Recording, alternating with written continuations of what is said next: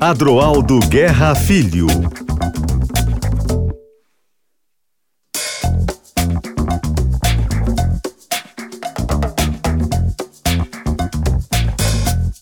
Amigos, muito boa noite.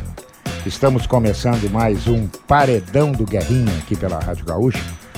Num, olha, num ano que começou e a gente está com uma pulga atrás da orelha. O que, que pode acontecer com a dupla Grenal no restante da temporada? Eu não tenho essa resposta. Se eu tenho esperanças? Sempre tenho, claro que tenho.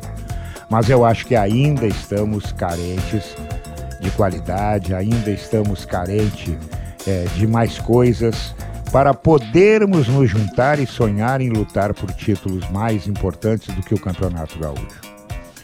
Parabéns aos envolvidos no Campeonato Gaúcho que chegaram, que fizeram a sua parte. Mas agora, agora é outra conversa.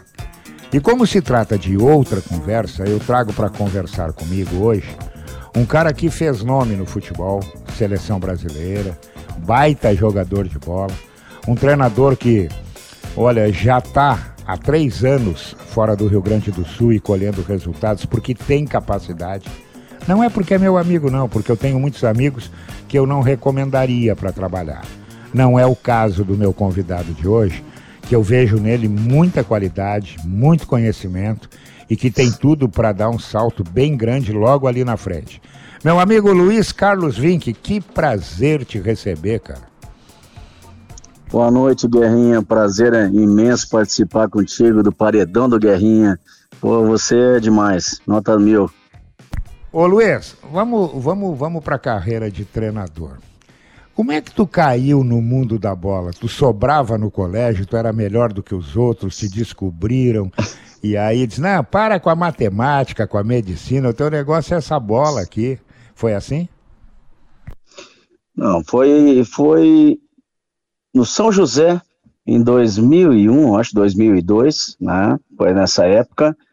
Francisco Noveleto. Esse é o cara que me lançou como técnico, porque o São José vinha num problema ali de instabilidade dentro do Campeonato Gaúcho. Né? O Luiz Freire era o treinador, meu amigo, eu era o coordenador técnico. E aí o, o, o Chico queria tirar ele, conversou com ele. Aí como era para mim assumir, eu fiquei eu fiquei na dúvida, né? Porque eu conversei com o Luiz Freire, falei, Luiz, eu não posso assumir teu lugar. Não, não, não, se for tu, tudo bem. E aí começamos essa essa cachaça toda, né, Guerrinha, de, uhum. de ser técnico, de vivenciar a beira do, do gramado, de poder passar algumas coisas que nós vivenciamos como atleta, né? E ao mesmo tempo buscando aprendizado e conhecimento para a gente poder estar ali na beira do campo. Depois do São José, tu foi para Pelotas, né? Ficou no... é difícil ir para o interior, aguentar tanto tempo, um ano no Pelotas. Grêmio, é, depois tu jogou no Grêmio, tu, tu, tu, trabalhou no Grêmio Coariense, né? E aí tu saiu Sim. do estado, tu foi para o Sampaio Correia. Como é que é essa experiência de sair da tua terra, ir para um lugar distante, para um lugar, lugar diferente, aonde a cobrança também não deve ser pequena? Olha, olha, Guilherme, assim, eu tive também uma passagem antes, né, disso, no Mojimirim, em São Paulo, na época do saudoso Wilson Barros, né? E então eu fiz a Série A do Paulista e a Série B do Brasileiro, uhum. né? E nós fomos vivenciando experiências muito, muito diferentes, né? é, trabalhar no Maranhão, trabalhar no Sampaio Corrêa no Maranhão e no Bacabal, que depois eu fui vice-campeão também estadual, lá no próprio Maranhão. Trabalhei no Piauí, no River, trabalhei em Manaus, acho que mais de cinco, seis equipes. Comecei no Grêmio de Quariense, fomos, foi campeão estadual. Comece, é, fiz, fiz o São Raimundo, Série B de brasileiro. Jogamos na época contra o Grêmio, o Grêmio estava na, na Série B do brasileiro. Né? É, trabalhei no Nacional de Manaus, trabalhei no Operário de Manaus, tra trabalhei no Manaus com pensão, que eu subi da divisão de acesso para a primeira, né? Então foi uma experiência muito, muito, muito boa. Uhum. O, o Guerreiro, tu, tu, tu, tu, entende uma coisa? Teve no Operário, o Zé Carlos era o meu auxiliar, Zé Carlos Piu Piu, que jogou no Internacional no, como goleiro. Uhum. E nós não tínhamos uh, estacas para fazer o trabalho. E aí tinha um índio, bem uhum. índio mesmo, né? ali uhum. no Amazonas, né? E um senhor com, com teçado, que eles falam facão. Daí nós falamos assim: ó, o senhor pode cortar umas estacas para nós aí, fazer umas estacas. E aí nós improvisamos aquelas estacas, interessante, né? É, tu, tu, tu tem que improvisar, tu tem que, tu tem que criar situações para poder trabalhar. É, viajamos de barco durante 24 horas, passamos a noite, o dia viajando num barco, aonde o pessoal era acostumado a dormir nas redes, né? Nós não, né? Nós, eu dormi na cabine, mas a, os atletas tudo dormindo na, na, na, né, nas redes. Então é uma coisa muito diferente, é, é, é, é muito diferente, né? É, é, do, do, Rio Grande do Sul para Manaus, para outros estados, Maranhão, Piauí, trabalhei, trabalhei no Mato Grosso, no Operário de Várzea Grande, trabalhei no Cianorte, no Paraná, é, então foram diversas experiências, né, e, e que isso foi enriquecendo né, o meu conhecimento, né, porque eu tive a oportunidade quando eu finalizei ali, que eu estava finalizando minha carreira no Inter, o Pedro Paulo Zac até me convidou para ser gerente na época, né? Na época era gerente, agora eu, se usa muito a palavra executivo uhum. de futebol. Né? E eu não assumi, eu quis, eu quis ainda continuar um pouco como atleta e depois eu acabei a, a, aceitando esse pedido do Noveleto, né? O Noveleto é o grande culpado disso, de ter me colocado nesse meio do futebol como técnico, né? Uhum. E eu uhum. falo para ele, eu falo muito com ele toda hora, que é uma pessoa que eu admiro demais. Todo o trabalho como empresário, como dirigente da Federação Gaúcha, o que ele fez pelo futebol gaúcho, pelo futebol brasileiro, hoje vice da CBF do, do, do da área sul, né? Então, assim, a gente fica feliz. Então, esse, eu falo para ele, eu tenho que vencer para te agradecer. Que legal, cara, que legal, que reconhecimento maravilhoso. Ô Luiz, me diz uma coisa, e além das dificuldades para o trabalho, é, como é que um treinador que pensa alto, um treinador que, evidentemente, não só um treinador, mas qualquer trabalhador que pensa em fazer dinheiro com futebol, como é que é trabalhar nesses clubes onde as dificuldades para receber, a situação financeira é muito complicada? Como é que faz isso? Olha, não é fácil, viu, Guerrinha, porque em muitos lugares que eu passei nós tivemos dificuldade de atraso de pagamento. E você ter que convencer o grupo e você ter que mostrar para o grupo que a gente precisa continuar, porque é a única maneira que você tem de receber né, seus vencimentos é, é continuando com, com, com um trabalho contínuo aonde você vai almejar uma coisa melhor. Né, ou ser campeão, ou chegar nas finais, e, e, isso eu fiz em vários clubes, né, graças a Deus, hoje a gente está numa situação bem melhor, porque eu estou trabalhando em Anápolis, né, no Anápolis, que é um, uma cidade de mais de 400 mil habitantes. Nós, nós tínhamos a Napolina tradicional, hoje está na divisão de acesso. O Anápolis hoje é o time da vez. É um clube muito sério, paga em dia, tem um bom centro de treinamentos, precisa melhorar essa estrutura física, a gente tem conversado muito com a direção sobre isso. Temos um bom estádio, Jonas Duarte, que é um estádio municipal, para capacidade de 15, 20 mil pessoas, né? Estádio bom. Então, assim, ali eu estou me, me sentindo bem. Nós são três anos já de trabalho, três anos eh, vencedor, né? Cada ano a gente está subindo um degrau e estamos sendo reconhecidos, tanto que, que esse ano eu, eu foi, foi aprovado um projeto lá de vou ganhar o título de cidadão anapolino, né? Então é um motivo de orgulho, né? Porque é, trabalhar bastante e ser reconhecido, isso é o que, que vale a pena mesmo. Né? É claro que a gente corre atrás também da área financeira, porque nós temos a família por trás e nós temos que poder dar o melhor para esses familiares. Tá? Bom, então é muito complicado, para quem não sabe, trabalhar num lugar onde o mês, muitas e muitas vezes, tem mais do que 30 dias. E aí o treinador precisa ser, e eu quero que tu me confirme ou não, não só treinador, ele tem que ser paisão. É verdade, Guerrinha. A gente tem que ser de tudo, né? Eu, eu vou dar. Não vou dar o nome do clube, mas vou, É um clube hoje de Série B de brasileiro. Nós tínhamos a dificuldade dos vencimentos em dia. E eu saía do treinamento, pegava o meu carro porque o gerente tinha problemas com o diretor E eu ia no atacado desse gerente buscar comida para levar para casa do atleta. Ele só entregava comida para mim. Né? Tinha que ser paisão, tinha que estar tá conversando com os atletas todo dia, incentivando, motivando, que a única maneira de receber aqueles vencimentos era chegando numa reta final. Né? Então, realmente, isso nos dá uma experiência ímpar, né?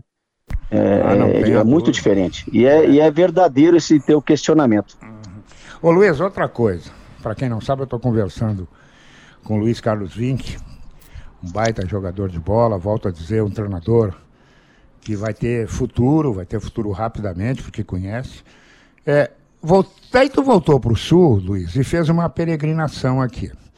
Esportivo, Passo Fundo, Lajadense, Veranópolis, Pelotas, Caxias.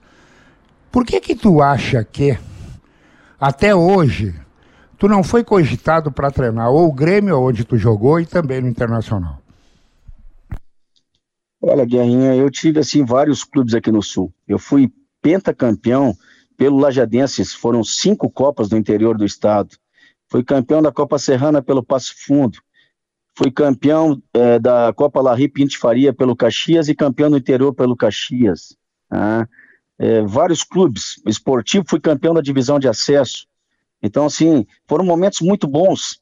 Do Caxias fui para o Criciúma, fazer a Série B do Brasileiro, onde o Criciúma estava com zero pontos. Nós colocamos o Caxias lá em cima. Aí nós tivemos uma divergência ali com o Edson Gaúcho, que era o diretor na época. Uhum. Acabou que, que houve a minha saída. Naquele momento, Guerrinha, naquele momento houve uma possibilidade muito grande de eu treinar o Internacional. Assim Opa. como houve no começo, lá, lá em 2002, 2003, 2002, né? de treinar o Internacional. Então, foi as únicas possibilidades de treinar um grande clube. É, houve uma negociação ali, na época o Vinícius Prates conversou com a direção do Inter, o Guto vinha é, fazendo um campeonato não muito bom pelo Internacional, né? E tinha um jogo contra o Oeste no Beira Rio, me lembro muito bem disso. Se o Guto tivesse um, um resultado ruim, ali talvez eu teria assumido o clube. Acabou não acontecendo, eu continuei mais um tempo no Criciúma e depois o Odair Helma acabou assumindo no, na reta final o Internacional. Então foi isso, né, Guerrinha? E no momento a gente tem, assim, às vezes sido especulado, que nem agora em, lá em Goiás, no estado de Goiás, pelos grandes clubes. Isso é bom, né? Positivo, que mostra que a gente está tá no caminho certo. É, está fazendo um trabalho que está sendo reconhecido, né? Porque não é fácil, né? Para quem, por exemplo, no teu caso, treina o Anápolis, que está crescendo, não se discute isso. Mas a tarefa contra o Goiás e o Atlético Goianense é uma tarefa muito complicada, além do Vila Nova, que de vez em quando bota o bico. E o Sim. torcedor, ele quer ganhar, ele não quer saber, o dirigente quer ganhar, né? Então, o treinador do clube, no teu caso, ele está sempre espremido. Ele vive do quê? Ele vive do resultado. Se o Verdade. resultado é bom, ele chama a atenção de alguém. Se o resultado é ruim, infelizmente o contrato vai para o lixo. Então é uma vida muito complicada essa, essa de treinador de futebol, cara. É, eu, eu vejo assim que é um estresse diário, né, Guerrinha, porque é que nem você falou, vive de resultado. Graças a Deus que nesses três anos agora consecutivos no futebol de Goiás pelo Anápolis, a gente tem feito bons trabalhos tem conseguido ter calendário o ano todo, né? O clube, cada ano, ele está subindo um degrau. Esse ano nós fomos semifinalistas, o ano passado nós chegamos entre os oito e por um detalhe nós chegamos entre os quatro, né? É, ficamos, ganhamos do Atlético Goianense, o ano passado ganhamos do Goiás, esse ano é, ganhamos do Vila, tiramos o Vila Nova fora, né? Empatamos com o Goiás um jogo, perdemos para o Goiás, então assim vai, né? Mas chegamos à semifinal e tivemos novamente a vaga de Série D e ainda estamos na, na, na, luta da vaga da Copa do Brasil, porque se o Goiás ganhar a Copa Verde, a vaga é nossa, se o, se o Atlético ganhar a Série B, a vaga é nossa, né? então assim, existe ainda uma possibilidade da Copa do Brasil, então muito bom. Agora, para mim, sinceramente, eu, eu acho pouco, porque eu quero mais, né, Guerrinho? Eu quero claro. chegar numa situação melhor. Eu quero vivenciar também alguns momentos que eu tive a oportunidade de vivenciar como atleta, o grande clube, né, o Perfeito. bom clube. Né? Esse, é, esse é o meu, é o meu objetivo principal. Luiz, se tu não sonhar alto, quem vai sonhar alto? Né? É, Alguém eu, tem que eu sonhar falo alto. Muito, é. O, o Guerrinha, eu uso isso muito para os meus atletas. Eu falo assim, ó, quem sonha pequeno, né, fica pequeno. Quem sonha grande, tem a possibilidade de ser grande. Então, assim, é isso que nós temos. É, eu tenho que vivenciar esse sonho diariamente. Né? Eu tenho que renovar ele na minha mente todos os dias, porque é a maneira que eu encontro para mim seguir nessa carreira. Porque essa carreira realmente é muito difícil. Luiz, como é que tu tá vendo o futebol brasileiro? Ele está ficando só na mão de Palmeiras e Flamengo? Ou pode daqui a pouco haver uma reversão e começar a surgir novos clubes com a mesma força? Eu vejo que momentaneamente ainda, ainda Palmeiras e, e Flamengo, né? Mas uh, com essa criação da SAF começa a modificar algumas coisas, né?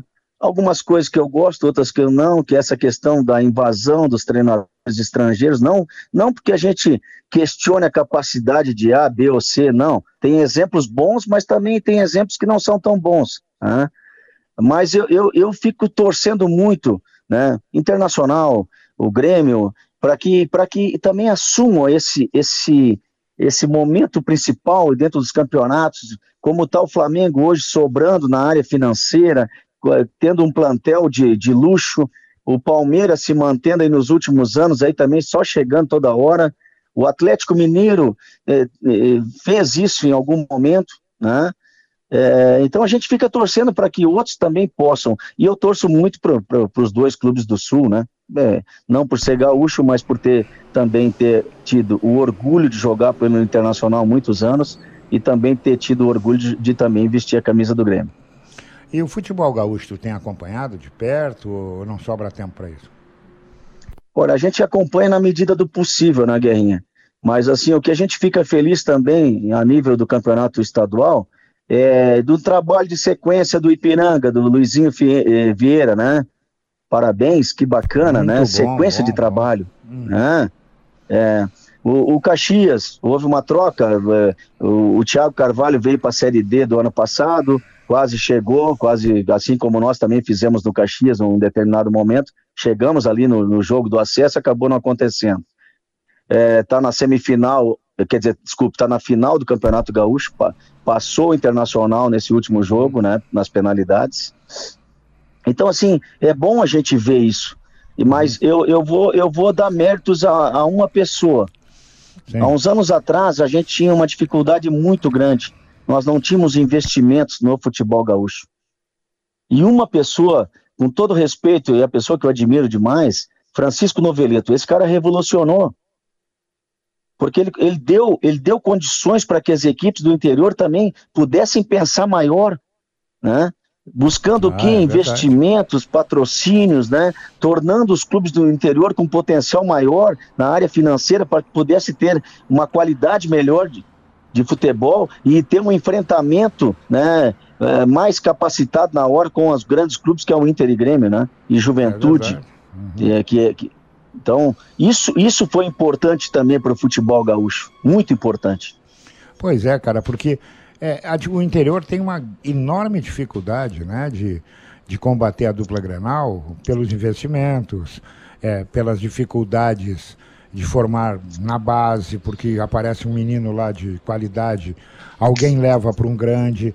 Então, o interior está sempre correndo atrás da máquina, essa é a verdade. E quando a gente tem uma final, como né, aconteceu o Grêmio Caxias, o que, que a gente pode dizer?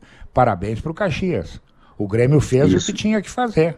O Caxias é que foi a carta fora do baralho. É verdade, é bem, é bem por aí, Guerrinha. A gente fica feliz que isso aconteça. Quase que aconteceu uma final do interior, né? Ipiranga quase, por pouco, Ipiranga, Ipiranga e Caxias, né? Uhum. Então isso mostra que realmente uh, nós estamos melhorando.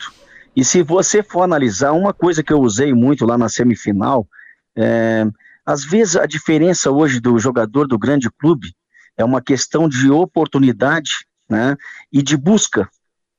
Então, nós, nós demos um exemplo e acabou acontecendo. O, o, Goiás foi buscar o meu número 10, o Ariel, que era aqui do Lajadense, né, que jogou a divisão de acesso. Eu levei ele para lá o ano passado, esse ano retornou de novo comigo, fez um grande campeonato, assinou com o Goiás.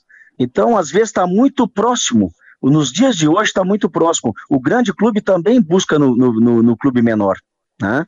Então, uma questão de busca do atleta, de sonhar alto, de querer realmente. Eu não vejo tanta diferença hoje. É, alguns atletas ainda estão acima da média, mas a maioria num nível muito igual, Guerrinha, sabe? O, os, a, as dimensões do campo, elas diminuíram, aumentou a intensidade, mas a qualidade diminuiu também, no meu Esse entender. é o detalhe, Luiz. Esse é o detalhe. Hoje, infelizmente, porque as pessoas me dizem muito assim, Guerrinha, tu é um saudosista. E eu admito, sou. Sabe por quê? Porque eu vi cara Sim. jogar e que sabia o que fazia com uma bola. Hoje, Hoje se tem atletas. Não, vamos fazer o seguinte: por que, que a gente ganhava Copas do Mundo? Porque nós fazíamos coisas diferentes dos europeus. Hoje nós fizemos Sim. o que eles fazem. Os nossos jogadores, na grande maioria, estão na Europa, eles estão acostumados com aquilo lá. E a gente já está acabando perdendo Copa, está sendo eliminado vergonhosamente, porque nós estamos perdendo a essência do futebol. E eu acho que isso está na hora de alguém dar o primeiro passo e os outros saírem atrás e a gente voltar a tentar ser o que já foi um dia. É por aí mesmo que eu penso também, viu, Guerrinha? Porque nós copiamos do futebol europeu, né? copiamos o quê? Ah, nós copiamos o todo. Por que o todo? Se não era necessário isso, talvez nós pudéssemos copiar. Ah, eu vou te dar um exemplo: na parte tática, a, a parte defensiva né, do jogador ser mais comprometido, mais participativo, né, é, de confiar um pouco mais e des desconfiar às vezes do companheiro, estar sempre próximo, ajudando, é, ser mais obediente nessa área, né, na parte tática, né, mas o improviso, né, o drible, que a gente fala do improviso, o drible, é, algumas coisas que o jogador brasileiro sempre foi diferente, nós perdemos isso. Que nem você falou, nós perdemos a essência, porque nós fomos copiar tudo do futebol europeu e não era necessário isso. Nós, nós poderíamos é, fazer uma mescla. Coisas boas nós poderíamos trazer, né? Agora, algumas coisas nós poderíamos, e nós temos que exportar isso o tempo todo.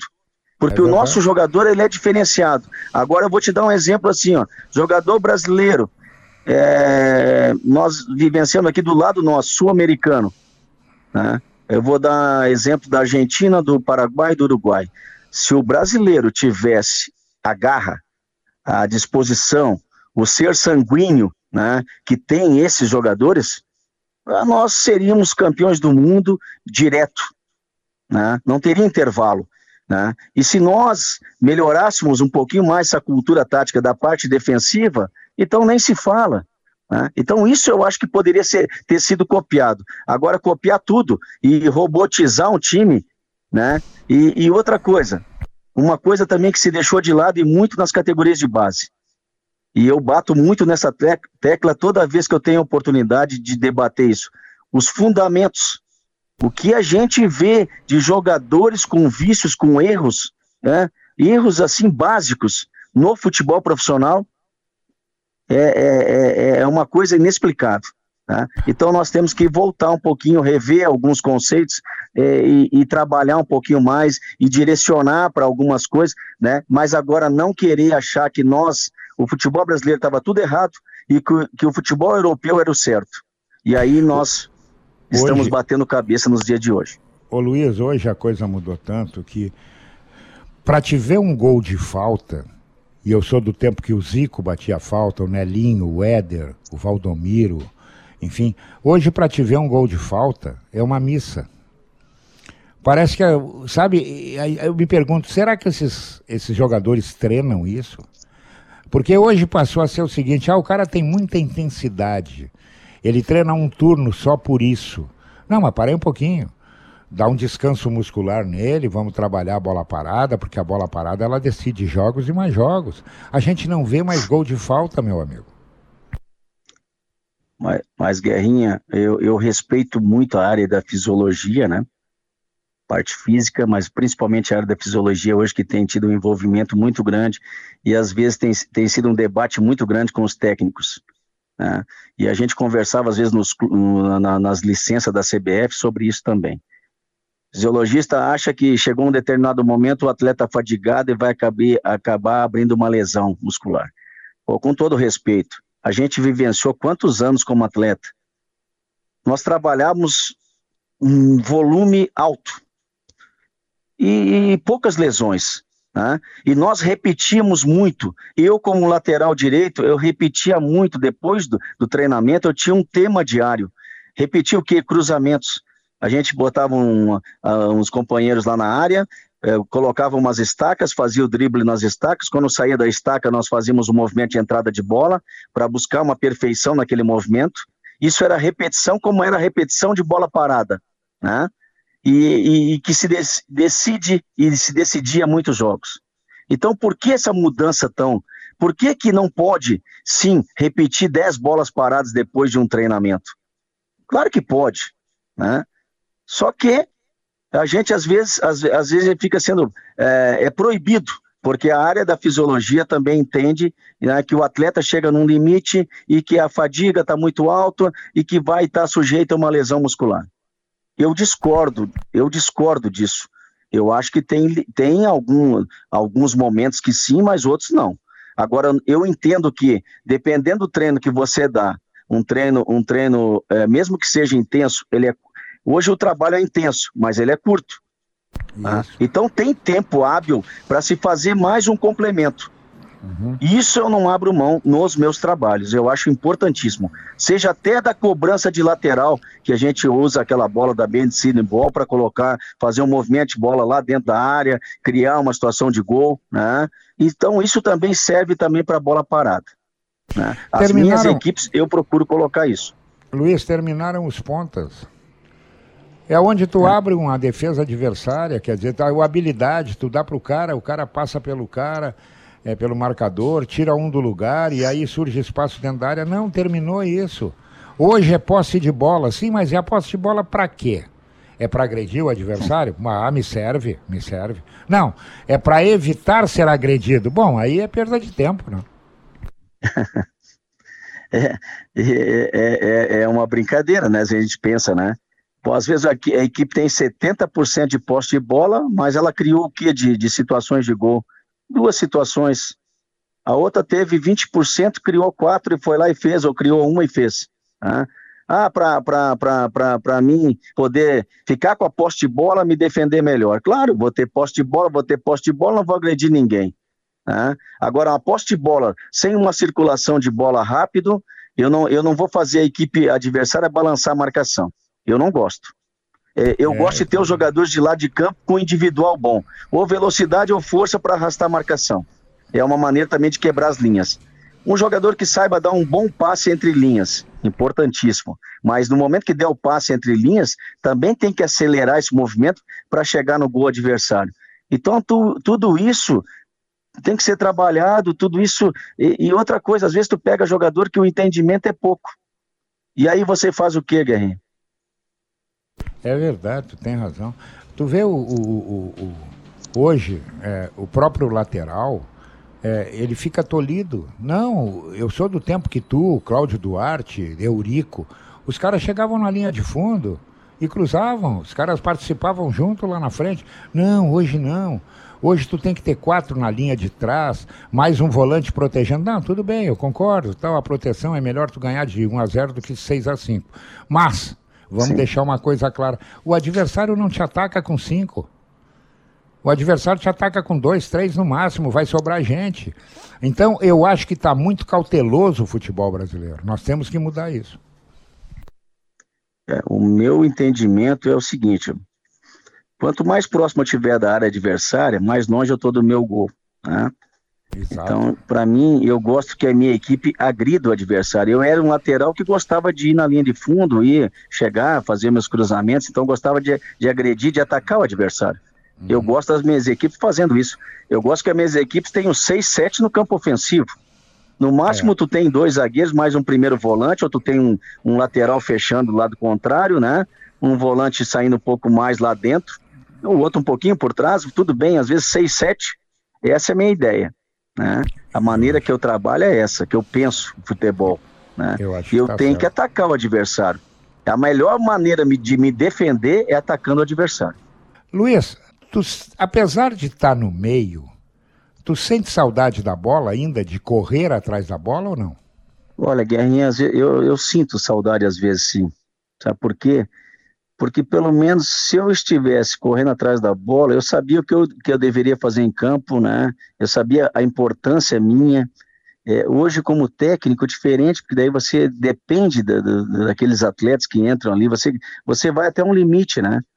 Quando eles entram lá dentro as quatro linhas, aí quem resolve são eles, né? As tomadas de decisões são deles, mesmo que a gente possa induzir eles a muitas situações. Né? Então eu tenho saudade sim. Deixa eu te fazer uma pergunta que eu esqueci no primeiro bloco, quando a gente falou a respeito das dificuldades de trabalhar num clube que não é de Série A, num clube que é, luta para pagar seus salários. Como é que tu faz para convencer os jogadores é, a ir jogar no teu time. Ou tu não tem essa missão, tu deixa isso para a direção, tu indica, e aí vamos ver o que, que acontece, se está dentro do, do, do, do, cronograma do clube. Como é que o treinador age no clube pequeno para trazer jogadores para lhe ajudar na campanha?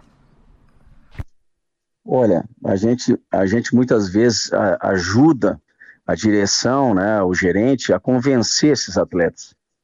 É, oh, presta atenção no, no, meu passado, no meu presente, aquilo que eu já fiz, a maneira que, que eu conduzo as coisas, né, é, daquela questão da, da, honestidade, da sinceridade. Converso muito isso com os atletas também na hora de, de, de a gente acertar. Né.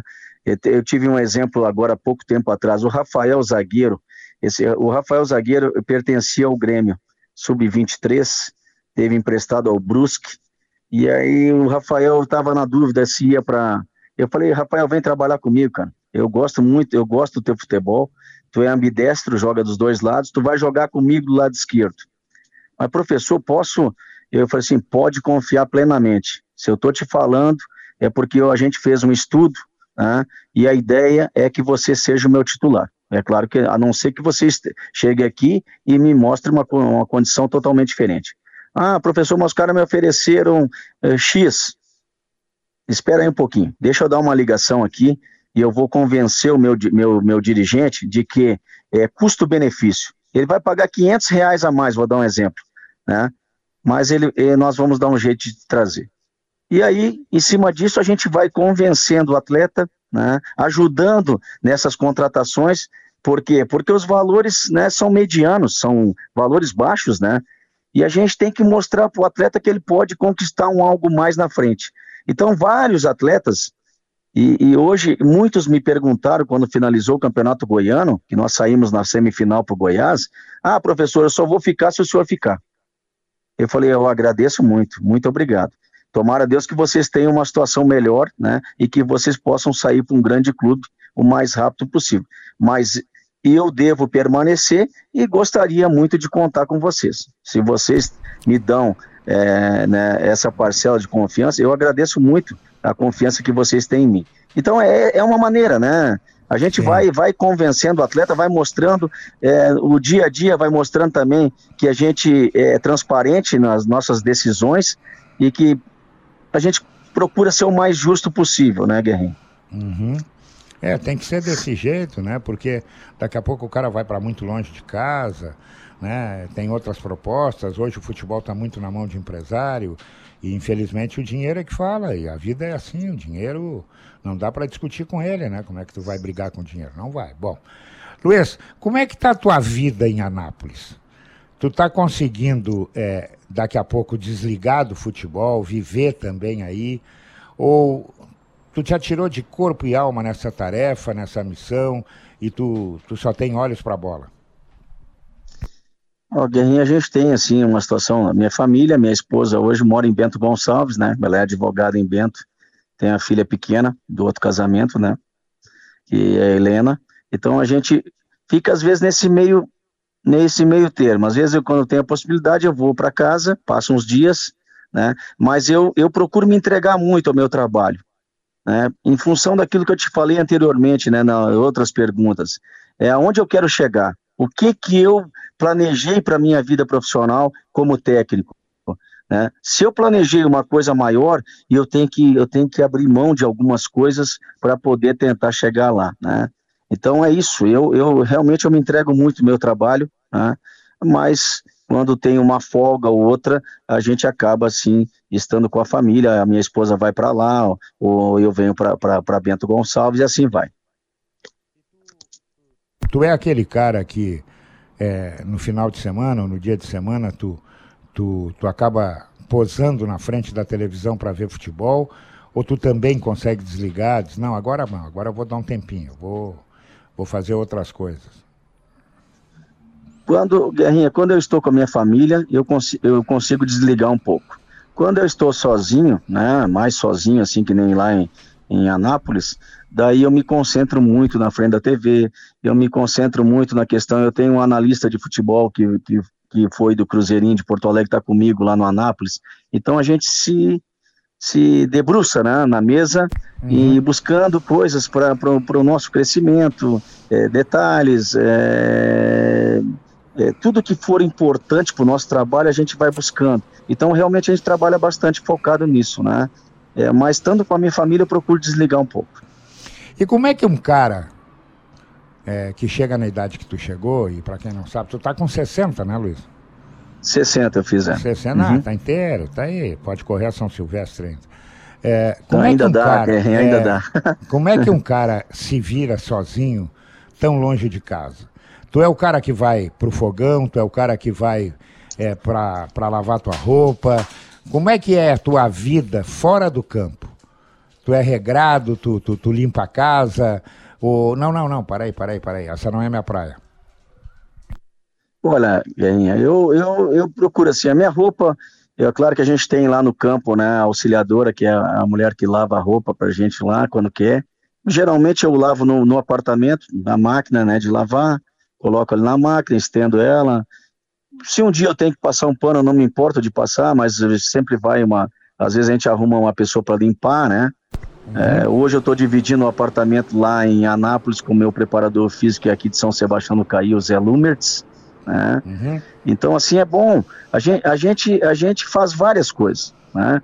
E não tem o porquê não fazer, né? Não tem, não tem uhum. problema nenhum. Então, eu sou um cara assim que eu, que eu não tenho problema. A comida, a comida geralmente a gente, aí é diferente um pouquinho, né? e aí eu não sou muito de fazer comida, né? a comida a gente tem no CT, né, nosso, uhum, tem, tem, uhum. temos uma boa com alimentação, e ao mesmo tempo também tem, tem bons lugares lá em Anápolis para nós almoçarmos, para nós jantarmos. Então, assim, a, a, questão da alimentação é mais difícil. Dificilmente eu faço no apartamento ou tenho alimentação no apartamento. A não ser uhum. alguma coisa ou outra, para um café da manhã, outra coisa, aí sim. Pois é, cara, porque viver fora de casa não, não é com. Ah, é com. Não, é complicado, vai por mim que é complicado. As pessoas têm que se virar, têm que fazer coisas que daqui a pouco o tempo até nem permite, porque está contra o relógio, tem que trabalhar, essas coisas todas. Luiz, outra coisa que eu, eu precisava saber de ti. Por que que, por que que voltaram os clubes, na maioria deles, já temos oito na Série A, a apostar, na tua visão, em treinadores estrangeiros? Olha, Guerrinha, muito, muito se criticava, muito se falava que o, o treinador brasileiro precisava de conhecimento, de, de, aprendizado.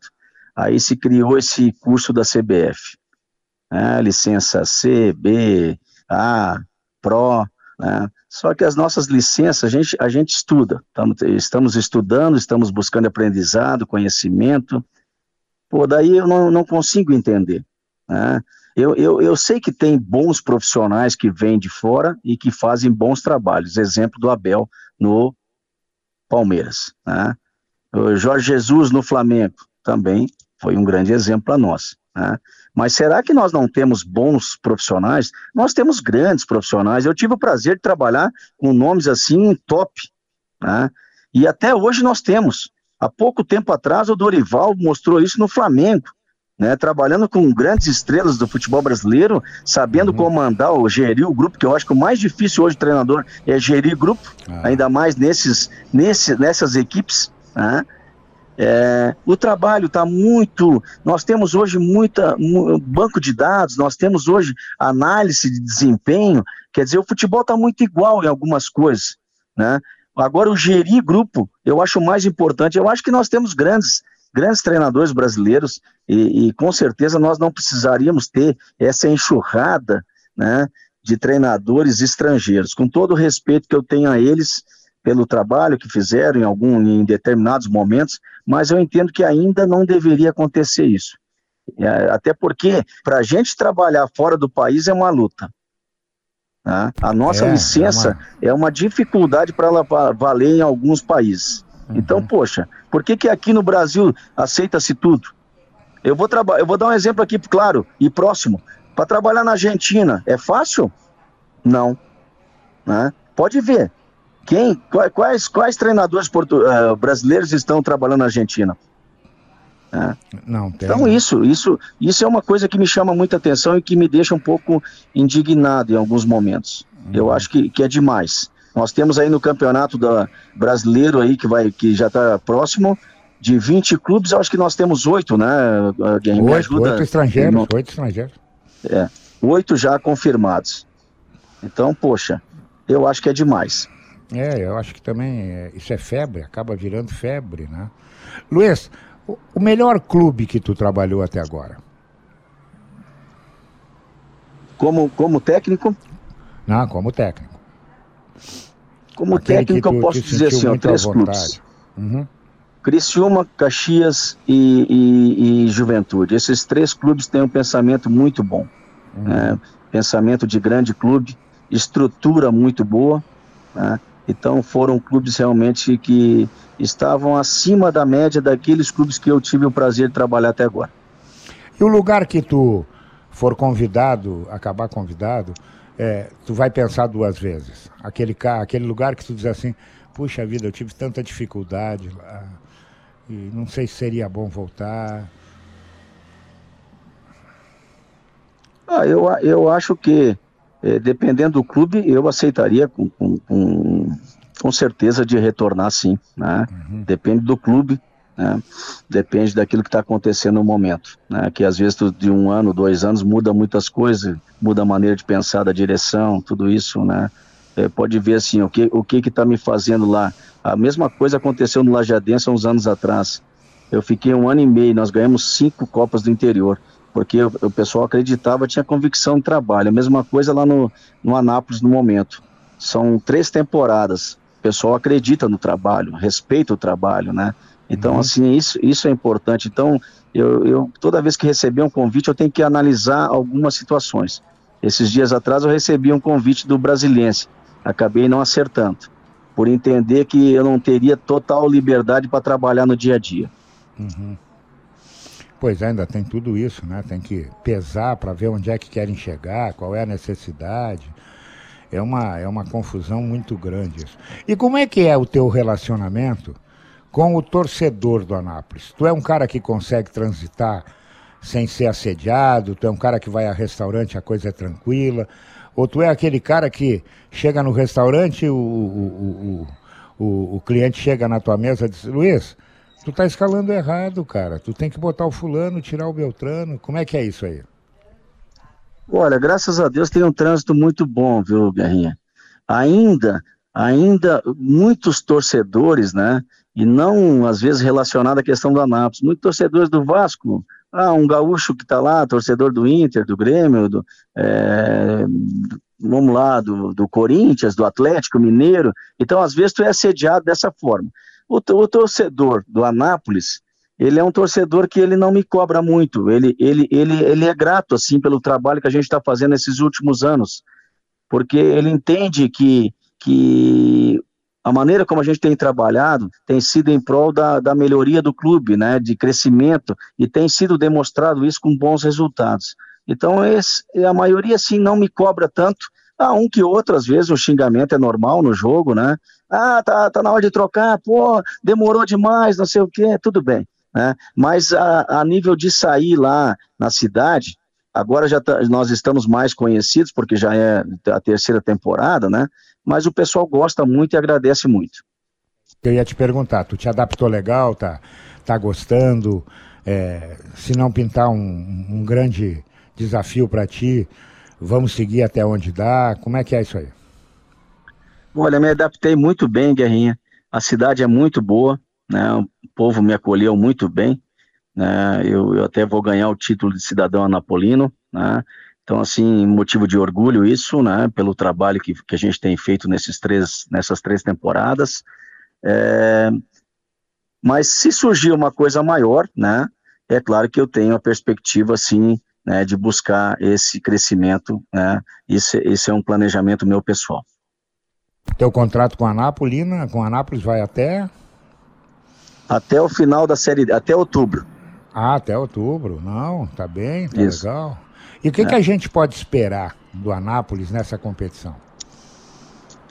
Olha, nós, nós depois de cinco anos, o ano passado nós disputamos a Série D por um detalhe, não passamos e enfrentar, iríamos enfrentar o Caxias, né?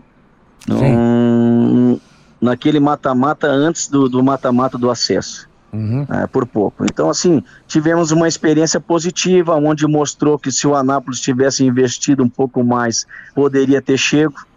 Então, é isso que, que, que, que ajudou muito. Esse ano, a direção está mais convicta de, de investir um pouco mais, né, de dar melhores condições, melhorou as condições do ano passado para esse ano, né? Então, nós estamos sonhando alto, sim, e eu acho que a gente tem condições, é, mesmo nessa reformulação que nós estamos, estamos fazendo no grupo, que nós perdemos alguns atletas e alguns nós dispensamos também, né, de que a gente possa ter um grupo melhor do que nós tivemos no campeonato estadual, capaz né, de nos levar a um acesso na série da, da série D para a série C. Uhum. Como é que tu tá vendo, Luiz, o VAR? Tu é a favor, tu é contra? Como é, qual é a tua opinião sobre o VAR? Olha, o VAR, né, muitas vezes eu acho que é bom, tem horas que eu, que eu não entendo o que está acontecendo. Uh, o jogo contra o Goiás, nós tivemos há uns, duas semanas atrás um jogo com o Goiás em casa. Uhum. Houve um movimento do atleta do Goiás dentro da área, e era o atacante deles marcando o meu atacante, usou o braço né, no gesto do, do, do cotovelo. Né, o cotovelo na, na, região do pescoço do meu atleta. E ainda quando a bola caiu, ainda bateu no braço dele.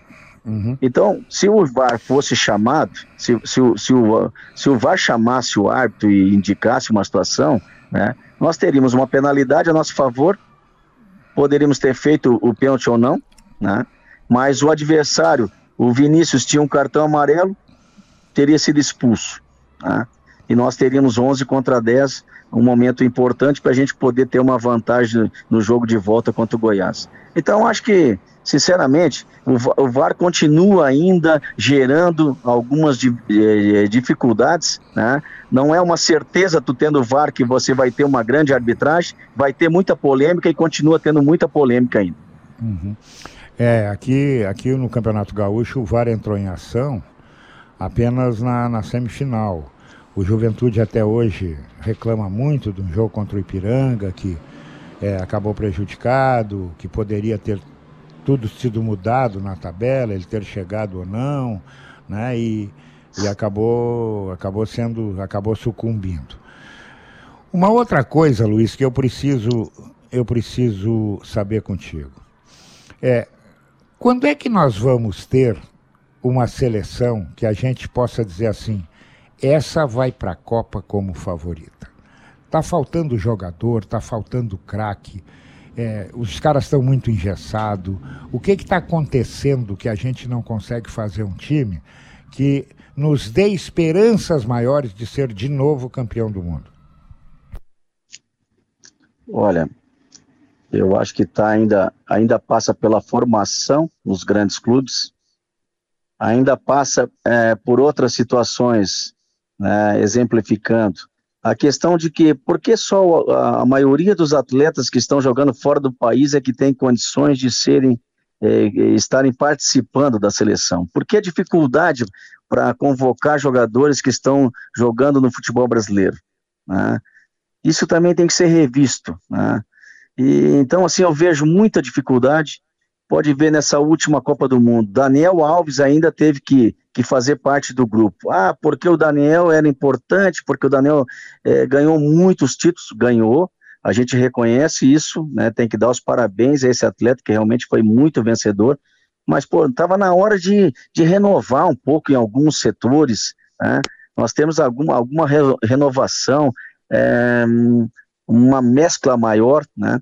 Jogadores mais novos com jogadores mais experientes, para que a gente pudesse ter uma, uma equipe mais competitiva. Acho que nos faltou ser uma equipe competitiva. Acho que o Brasil precisa ganhar este volta. Nós não podemos ficar à mercê apenas da qualidade né, do Neymar, né? É, nós temos que ter outros atletas que façam a diferença também. Então, é, num todo, eu acho que nos falta ainda é, muitas coisas. Né? E, e nós temos que voltar lá atrás no tempo, né? na hora da formação desses atletas nas categorias de base. Eu acho importantíssimo isso para que nós possamos ter jogadores realmente com muita qualidade, prontos para servir a seleção e com a condição de nos dar mais títulos na, a nível de campeonatos mundiais. E por que que não se forma mais lateral direito, lateral esquerdo? É, daqui a pouco, no teu caso, por exemplo, né, tu era um volante passou para ser lateral direito. É, por que que hoje está tão maioria deles fora do país? Os meninos não querem mais jogar ali, é isso? Preferem mais é, um, virar atacante, porque atacante tem mais notoriedade, tem mais chance de sair do país. Por que, que é, na tua visão, que laterais não se faz mais como se fazia de tanta qualidade dentro de casa? Essa é uma boa pergunta, Guerrinho, e uma resposta muito difícil, né? É, eu, eu, eu gostaria de participar, né? E até da gente, da gente trocar muitas ideias com grandes clubes sobre isso. Uma vez eu fui no Internacional falando na questão de base lá, e a gente, a gente teve uma troca de ideias muito positiva. Os meninos de hoje realmente estão muito desinteressados e alguns realmente gostam de ver muito. Ah, eu sou o atacante, é o cara que faz o gol, é esse é o cara que vai ser o diferencial. Jogador de frente, né? Mas o lateral, o bom lateral hoje não ganharia um bom dinheiro? Ganharia também, né? E isso é uma coisa que tem que ser colocada na mente desses meninos lá na base, trabalhado. Eu era um jogador de meio campo que tinha um bom potencial, na época, quem me passou para lateral, quem me colocou no profissional foi Cláudio Duarte, que é um paizão que eu agradeço muito até hoje. Né? E quem me colocou para lateral foi seu Ernesto Guedes. Ele me deu é, é, e teve convicção de que se eu fosse para lateral, poderia ter um rendimento muito bom. E eu consegui chegar à seleção brasileira como lateral, porque eu acreditei naquilo. E eu treinava muito né, os fundamentos necessários para aquela função. Né? Então é isso, eu acho que assim, ó, tu tem que, tu tem que avaliar bem nas, na base para formar um bom jogador nessa função. E nós temos condições para isso. Eu não estou entendendo realmente esse momento, porque a gente está muito longe das categorias de base, tem trabalhado muito a nível de futebol profissional, mesmo sendo equipes medianas, mas a gente trabalha muito a nível profissional. Eu gostaria de ter esse entendimento atual, né? e, e, e, e, de ter realmente, e, de ser palestrante até em alguns momentos e, falar muito sobre essas situações. Porque isso aí é fundamental para que a gente pudesse ter essa formação de grandes jogadores, para essa função específica, que para mim é, hoje falta muito no futebol brasileiro, as laterais. Né? Isso realmente tá, nos faz falta.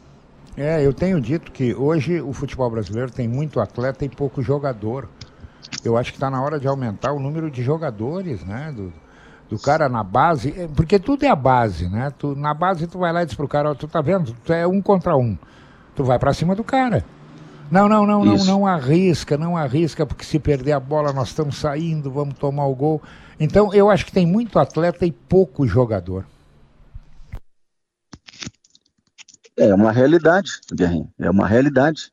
Ah, a maneira como eu, eu que sou o técnico de uma categoria de base, a maneira como eu vou conduzir e vou ajudar a formação desse atleta vai fazer com que ele seja diferente na frente, que nem você falou. Se você pegar a bola e você confiar no um contra um que você vai passar, vai para dentro do cara. Não tenha medo de errar, né? Porque o erro faz parte também do jogo. Né? Claro. Eu vou fazer uma, não vou. Na segunda insiste, Eu tinha, eu tinha um, um, ditado que eu usava muito, e eu não me lembro se foi seu saudoso Joane Andrade que me falava, não me lembro agora de cabeça quem me passou isso aí. Né? Seu, seu Enio me, me ajudou muito na minha carreira também, foi um dos grandes treinadores que eu tive o prazer de trabalhar. Né? É, de que se eu atacasse primeiro o meu, o meu, o atacante que jogava contra mim, eu era o lateral e o extrema, hoje se fala em extrema, né? Se eu agredisse ele primeiro, eu ia fazer com que ele pensasse duas vezes em me agredir. Então uhum. eu ia acabar atacando e ele tem que me marcar. A maneira como me posiciona, a maneira como eu penso, ela faz a diferença dentro de campo. Concordo plenamente. Luiz, me diz uma outra coisa. E os planos ainda existem é, dentro de ti, daqui a pouco, além de treinar uma Série A, sair do país? Ou isso já ficou para trás, isso é passado? Não, não, não, não. O que eu preciso agora é dar o salto da qualidade. Olha, Guerrinha, eu, eu te falo assim, o salto da qualidade hoje ainda tá, estaria dentro do país, certo? Se eu tiver a oportunidade de sair para fora, a gente também está tá trabalhando para isso, né? mas a ideia seria de assumir uma equipe maior dentro do futebol brasileiro, que pudesse dar uma condição melhor de trabalho para a gente e, e, e, objetivar coisas maiores também a níveis de ganhar campeonatos. É, porque esse negócio de correr sempre atrás da máquina, daqui a pouco cansa, né? Daqui a pouco cansa. Então, é, ter pelo menos uma oportunidade, a gente está vendo reformulações, reformulações, e não é pela idade, não é pelo conhecimento, e alguns meninos aparecendo, outros somem do mapa. Eu fico pensando assim: é, o cara tem um contrato de um ano que não vale nada. Ele perdeu dois, três jogos, o contrato de um ano foi pro, pro ralo. Bom, e aí, o que, que ele faz? Ele para, ele segue no meio, ele continua a, a pensar que pode trabalhar. Está muito complicada, tem muito treinador para pouco emprego, tu concorda? Muito, muito. Pode ver que nas, na, na, na, nesses cursos da CBF a gente vê. Existe uma lista imensa né, de, de, de, de técnicos que estão se formando para serem técnicos, que estão melhorando né, de uma licença para outra. Então é muita gente para trabalhar e pouco clube. Né? É, exato. Agora, se, tenho, se eu tenho sonho, eu tenho que percorrer esse caminho, eu tenho que ir atrás dele. Ah, eu vou uhum. levar algumas porradas, né? mas eu tenho que prosseguir o trabalho. Se eu quiser chegar numa coisa melhor, eu tenho que insistir. Né? E não existe uma fórmula exata. E não existe uma, uma, uma idade certa. Né? É muito relativo. Né? Porque nós temos hoje treinadores portugueses aqui que são mais velhos. E nós temos também o Abel, que é mais novo. Né? E nós temos treinadores brasileiros que são mais novos e alguns mais velhos. Exemplo do Mano, que está aqui, no, do próprio Renato também, né? E, e, que, e que, estão, e, e que são vencedores. Então não existe uma fórmula exata, não existe uma data exata, uma idade certa, né? Existe é você percorrer o caminho atrás do teu sonho. Quem foi o teu espelho como treinador? Aquele cara que tu trabalhou e disse assim: eu não vou botar todas as ideias dele em prática, mas muitas delas me servem. Olha, para mim, eu sempre falo, eu agradeço muito a, a, muitos técnicos que eu tive o prazer de trabalhar, mas o saudoso Enio Andrade, para mim, ele foi Todo muito mundo. importante. É. Ele tinha uma visão futura, né, Guerrinha? É, ele já estava na frente, né, sabe, 10 Luiz, anos na frente. sabe, Luiz, que o Mário sabe? sempre me disse isso, ele mudava jogo no giz. Mudava isso, jogo isso. no giz. É, e, e eu carrego muitas coisas. Uma coisa que eu carrego muito comigo, e que ele me falava muito, é, é, da questão, da questão de, de, de gerir um grupo. É, a, a, questão da minha autoridade, ela não pode ser imposta na marra, ela é o natural. As pessoas têm que me respeitar por aquilo que eu sou, por aquilo que eu já fiz, por aquilo que eu estou fazendo. Eu não preciso, eu não preciso gritar com o atleta. Isso é uma coisa que eu carrego desde aquela época, né? E, e, me faz muito bem, porque eu dificilmente eu tenho, não tenho problemas. Olha, desses anos todos que eu estou como técnico, dificilmente eu tive algum problema com algum, algum jogador. Por quê? Porque eu tenho a minha postura, né? E a minha postura eu não abro mão. Luiz, estamos chegando no final do Paredão do Guerrinha. E antes de te agradecer, eu vou fazer uma pergunta ou duas perguntas que eu faço para todos os meus convidados. O que que tu fez seja na tua vida pessoal ou profissional, que tu não deveria ter feito? E o que que tu ainda não fez, mas tu quer fazer? O que que eu fiz na minha vida profissional que tu não deveria ter feito? Olha, Guerrinha, é, é, é difícil de, de, de, de, falar isso. Uma coisa que eu me arrependo, uhum. e talvez eu tenha perdido a oportunidade de estar na, na Copa do Mundo de 94, foi que eu perdi. Naquele momento, você, você sabia que, eh, que o Rio de Janeiro fazia diferença, Rio e São Paulo eram muito fortes naquela questão de, de colocar o atleta na seleção, né? É, eu saí é, do Vasco e vim para o Grêmio. Uhum. Né? Se eu tivesse permanecido no Vasco, eu era o titular da seleção, eu talvez tivesse mais chance de ter ido para a Copa do Mundo de 94, uhum. é, porque eu estava numa briga muito grande com o Jorginho e com o Cafu. E quando eu estava no Vasco, eu estava vencendo essa luta com o Cafu. Né? E quando eu vim para o Grêmio, não é nada contra a questão do Grêmio, era a questão de que o Grêmio e o, o campeonato estadual nosso, ele começou depois e o campeonato paulista estava em andamento.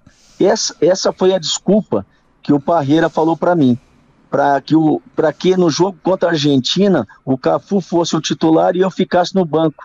E aquela, e aquela titularidade deu ao Cafu a condição de estar na Copa do Mundo de 94 e acabou me tirando fora. E o que que tu ainda então, não isso fez? sim.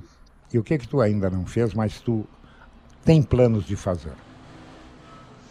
O que eu ainda, o que eu ainda projeto é um grande clube da Série A. Né? E, quero, e quero fazer muito. Né? Quero treinar uma equipe de Série A. Né? Eu quero estar pronto, me sinto pronto para isso. Né? Eu sei que, que vai acontecer. Eu tenho um sonho. Eu tenho um sonho do Internacional de muitos anos, né? E eu não posso negar isso. Né? A minha mãe às vezes fala para mim: Ah, meu filho, eu te vi com a camisa do Inter. Eu falei, Sim. mãe, eu também tenho esse sonho. E eu quero concretizar ele, assim como foi como atleta. Que legal. Luiz Carlos Vinck, é sempre muito bom conversar contigo. Além de meu amigo, um grande profissional, reitero isso, um cara que merece é, uma chance num clube de primeira divisão, que conhece o riscado, não só como jogador, mas como treinador. E o que eu posso te desejar são duas coisas: saúde, porque sem ela ninguém vai a lugar nenhum, e sucesso, mas um sucesso maior do que tu já tem. Obrigado, meu amigo. Obrigado, Guerrinha. É um prazer participar contigo também. Você sabe, é, um amigo, né? Mas o grande profissional que você é, é para mim é um prazer imenso assim poder participar do paredão do Guerrinha, né? Então, um grande abraço, meu amigo. Muito sucesso cada vez mais também na tua área. Bom, eu conversei com o Luiz Carlos Vinck e eu vou lembrar de novo você. Coloca o teu conhecimento em campo com a KTO.com. Faz o teu registro e começa a brincar.